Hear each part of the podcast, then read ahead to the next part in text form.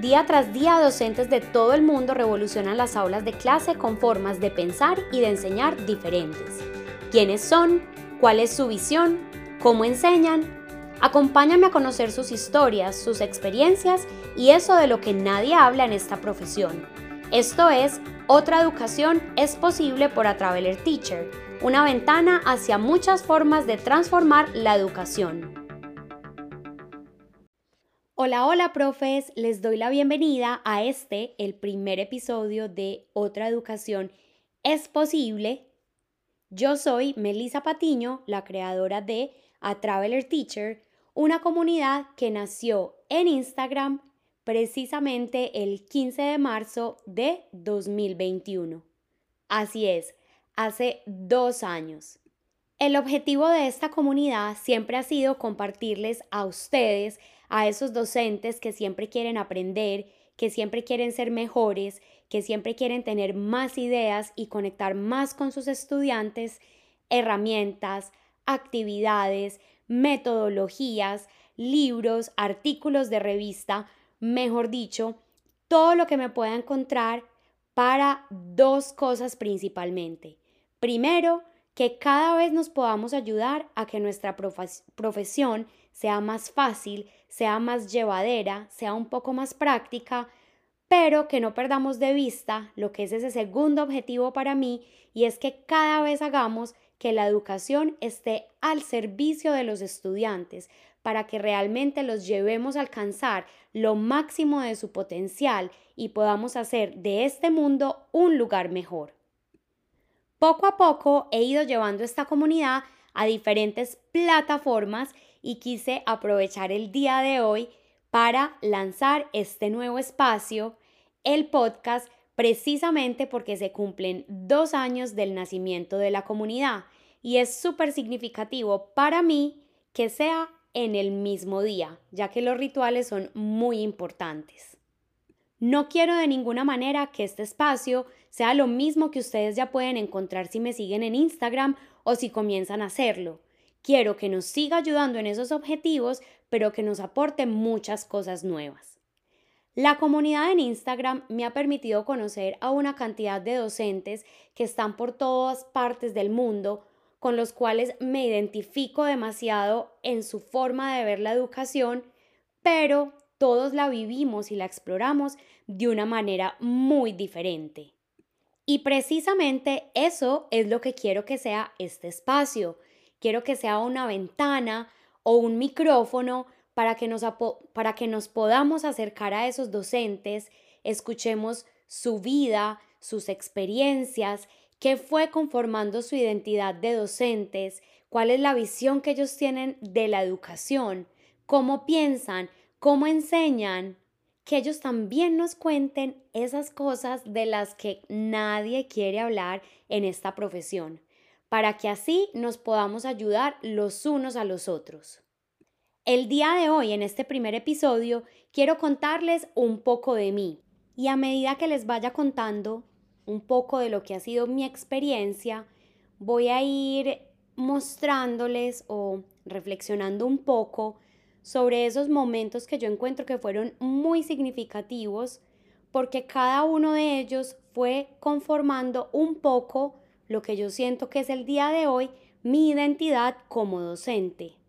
Yo soy de Medellín y recuerdo que desde que estaba muy pequeña, tendría unos 5 o 6 años, inclusive mi mamá tiene unas fotos eh, guardadas en la casa, yo solía llegar a mi casa y sentar a todos mis peluches en una silla así grande, como si fuera un sofá de tres puestos, esa silla era de mimbre y solía sentar ahí a todos mis peluches y les daba clase y les explicaba todo lo que yo había aprendido. También tengo muy marcado en la memoria que a medida que fueron pasando los años, no voy a decir con esto que lo hacía todo el tiempo, pero sí me recuerdo muchas veces sentada explicándole a mis compañeros de clase algún tema que yo había entendido muy bien con el que de pronto ellos tenían alguna dificultad. Yo el día de hoy estoy segura que yo desde siempre tuve ese deseo inmenso de ser profesora, de ser una docente, de ser una maestra, ese nombre con el que ustedes se identifiquen más y que resuene más en su interior.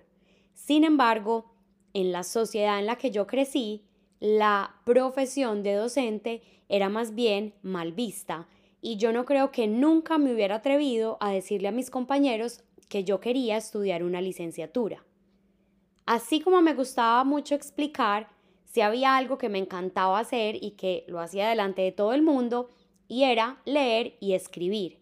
Entonces cuando me preguntaban yo qué quería hacer, me iba más bien por el lado de que yo quería ser escritora, periodista, comunicadora social o algo relacionado. Ustedes saben muy bien que la vida tiene unos caminos muy misteriosos y que cuando uno realmente tiene una vocación, un llamado muy profundo, la vida de formas súper extrañas se encarga de llevarlo a uno a donde uno tiene que llegar. Y precisamente así es mi historia. Cuando yo estaba terminando el colegio, conocí a una congregación religiosa católica y decidí irme con ellos de misionera. Evidentemente no voy a entrar a profundizar en estos años de mi vida, que fueron bastantes, siete años, porque eso se sale un poquito del tema. Lo que sí puedo decirles es que a lo largo de estos siete años empecé a conectarme un poco más con lo que yo sí considero que es mi verdadera vocación. No fue esa parte religiosa, pero a través de ella la pude conocer.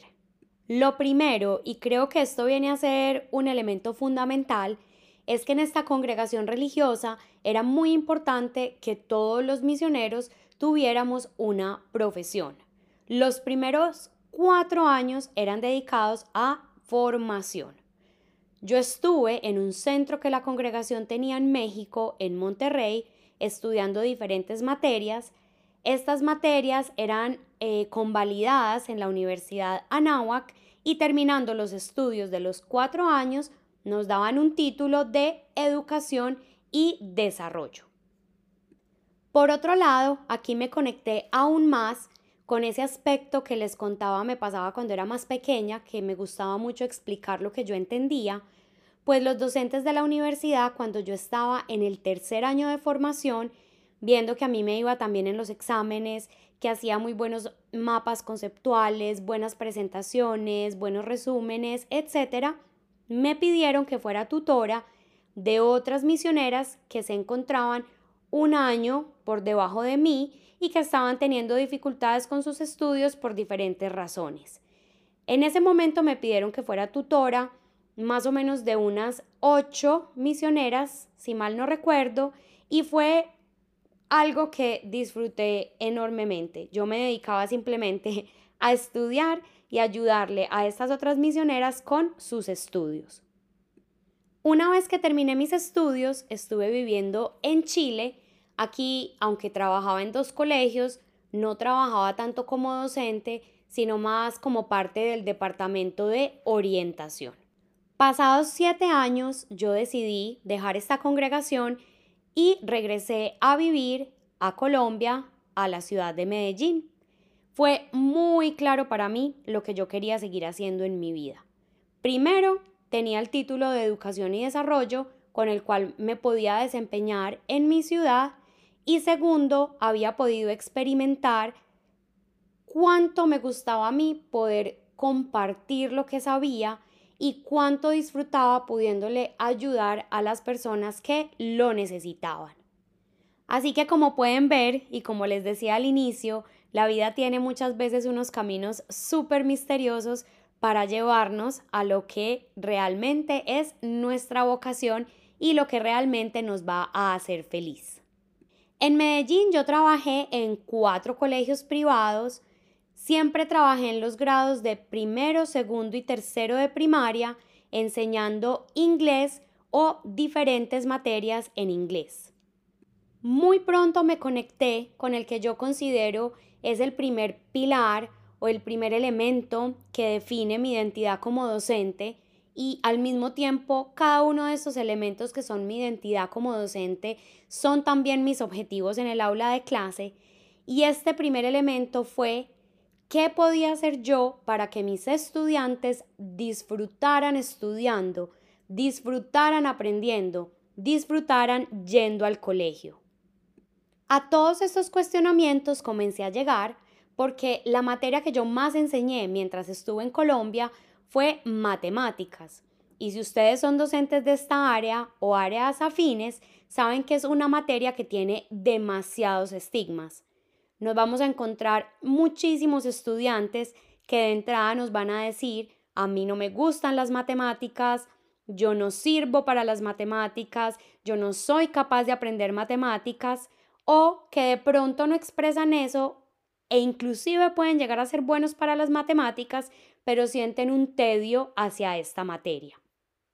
Así que yo empecé a preguntarme qué podía hacer yo para que las matemáticas fueran divertidas para mis estudiantes. Y comencé a explorar ciertas cosas de las cuales muchas les comparto el día de hoy, aunque en ese entonces no las vivía en la profundidad que las vivo ahora, pero por ejemplo empecé a explorar páginas que había en Internet en las cuales los niños podían aprender las matemáticas jugando, comencé a implementar en cierta medida, no quisiera llamarlo un proyecto porque realmente dista mucho de un proyecto, pero sí tenía algunos pequeños elementos y era que me gustaba simular o crearles a los estudiantes situaciones de aprendizaje. Recuerdo una muy claramente y es que les creé todo un catálogo de una revista de una juguetería. En ese entonces mis estudiantes eran de segundo y ellos tenían un presupuesto, tenían que ir a comprar los juguetes, ver cuántos podían comprar, si escogían este muy caro, entonces cuánto les iban a devolver, si en vez de comprar el más caro, mejor escogían algunos más baratos, en fin. A mis estudiantes esto les encantó, así que seguí tratando de replicar este tipo de actividades. Ya, por ejemplo, les pedí a ellos que fueran los que crearan los catálogos o que entraran a páginas eh, online de algunas tiendas y recuerdo que hicimos un proyecto y le pedí a los papás que me enviaran muchísimas facturas, facturas de la electricidad, del celular, del mercado, etcétera, para que ellos simularan como el tener una vivienda, cómo organizar un presupuesto y etcétera. Un segundo momento llegó cuando el colegio en el que trabajaba decidió pagarnos, no sé si a todos los profesores o a los que estuvieran interesados, un curso que se llama Rutinas de Pensamiento Visible. Este curso es parte del Proyecto Cero, un proyecto de la Universidad Harvard que tiene como objetivo que los estudiantes hagan visible su pensamiento. ¿Por qué? Les doy un ejemplo muy sencillo. Si le ponemos a los estudiantes un ejercicio 2 por 3 y el estudiante nos contesta 5, inmediatamente podemos identificar que la dificultad es que el estudiante no multiplicó, sino que sumó. O si nos pone 23, que simplemente puso el 2 como la decena y el 3 como la unidad. Pero, ¿y qué pasa si el estudiante nos contesta, por ejemplo, 17? Nos quedamos sin entender qué pasó. Puso la primera respuesta que se le ocurrió porque sí. Puso la primera respuesta que se le ocurrió porque no sabe nada o realmente él hizo una operación matemática que lo llevó a esa respuesta. De hecho, yo en ese entonces enseñaba también principalmente matemáticas y muchas veces me encontraba llamando a mis estudiantes a pedirles que me explicaran cómo habían llegado a la respuesta que habían llegado. Así que la propuesta del proyecto cero es diseñar una serie de actividades que ellos llaman rutinas de pensamiento en la que los estudiantes estén todo el tiempo mostrando sus procesos de pensamiento, que no recibamos simplemente un producto al final, sino un producto con todo el pensamiento que lo construyó. Esto me pareció súper interesante por dos razones. Primero, porque venía a apoyar ese primer elemento de mi identidad que era cómo puedo hacer que el aprendizaje sea más divertido para mis estudiantes, porque las rutinas de pensamiento están diseñadas de una forma muy diferente a las actividades que yo estaba acostumbrada, que era escribir en el cuaderno, fichas, presentaciones, una cartelera, etc. Y le vino a añadir lo que yo diría es ese segundo elemento, que era cómo enseñarle a los estudiantes a pensar, pasar de ese paradigma en el que ha estado la educación por tantísimos años, de solo memorizar contenidos, para poner el enfoque en el proceso de pensamiento que estaba pasando en la mente de los estudiantes. Hasta ese momento, como se pueden dar cuenta, esos dos primeros pilares de mi identidad como docente habían estado muy ligados a la parte académica. Y aquí va a llegar un tercer pilar, un tercer pilar que yo no saben cuánto agradezco que haya llegado a mi vida, que fue que este mismo colegio en el que trabajaba nos pagó un curso de disciplina positiva. Aquí comencé yo a acercarme a esa visión de la disciplina, que de hecho ni siquiera quiere ser disciplina, sino que quiere ser manejo de grupo, en la que todo está basado en las relaciones que establecemos con nuestros estudiantes. No se trata de un conjunto de reglas, no se trata de un conjunto de cosas que los estudiantes tienen que hacer o cumplir. Se trata de entablar una relación profunda con nuestros estudiantes para que los podamos conocer, para que podamos entender sus dificultades y les podamos ayudar de la mejor manera posible. Yo estuve trabajando en Medellín alrededor de ocho años y luego decidí aplicar a un programa de intercambio para trabajar en los, en los Estados Unidos como docente de español en un programa de inmersión en este idioma. Con respecto a estos pilares de los que eh, les he venido hablando, no cambió mucho. Bueno, digamos que algunos aspectos se ampliaron y otros se reafirmaron por contraste. ¿Qué quiero decir con esto? Se ampliaron. Acá tuve la posibilidad, he tenido la posibilidad y la sigo teniendo porque todavía me quedan unos meses, de seguir conociendo metodologías eh, que apuntan a esos dos primeros pilares. El principal, qué hacer para que mis estudiantes quieran aprender, quieran ir al colegio y qué hacer para que ellos sigan desarrollando esas habilidades de pensamiento. Me pude acercar en primer lugar a la metodología de trabajo por centro o trabajo por estaciones o rotaciones, una metodología que me ha encantado y de la que seguramente les compartiré en algún otro episodio. También me pude acercar a lo que es la gamificación, que es llevar la dinámica de los videojuegos a las actividades de clase. Y por contraste, porque en cuanto a la disciplina, me he encontrado con una visión que es completamente opuesta a lo que es la disciplina positiva. Y el vivirlo día tras día, ver cómo lo viven muchas de las docentes que trabajan en mi institución, lo único que hace es reafirmarme en que todo este concepto de disciplina, en el que el que manda es el adulto y manda porque es adulto y porque sí, tiene que cambiar y que tenemos que seguirle apostando a construir esas relaciones con los estudiantes en las que realmente conectamos con ellos para entenderlos y poderles ayudar de la mejor manera posible. Lo que sí llegó en estos años en Estados Unidos fue una rama de mi vocación que si alguien me hubiera preguntado en cualquier otro momento de mi vida, jamás se me hubiera pasado por la cabeza que lo iba a terminar haciendo. Y esto comenzó precisamente hace dos años, como les decía al inicio de este episodio, cuando una de mis más grandes amigas, Luisa, si me siguen en Instagram seguramente ya la conocen, si no, los invito a que vayan y la sigan. Su cuenta es Eddie me planteó que comenzáramos a compartir en Instagram las diferentes cosas que nosotros hacíamos en el aula de clase. Ella me hizo esta propuesta, como les contaba, en el 2021. En ese momento estábamos en plena pandemia y a través de las redes sociales muchos docentes habían empezado a manifestar todas las dificultades que estaban viviendo en sus aulas de clase. Dificultades de todo tipo dificultades para tener herramientas tecnológicas, dificultades para tener metodologías que fueran atractivas para los estudiantes, dificultades para el manejo de grupo.